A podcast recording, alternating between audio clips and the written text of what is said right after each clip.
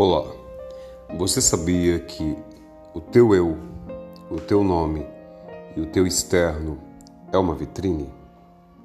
Eu vou falar um pouquinho sobre o que é ser uma caixa de vidro.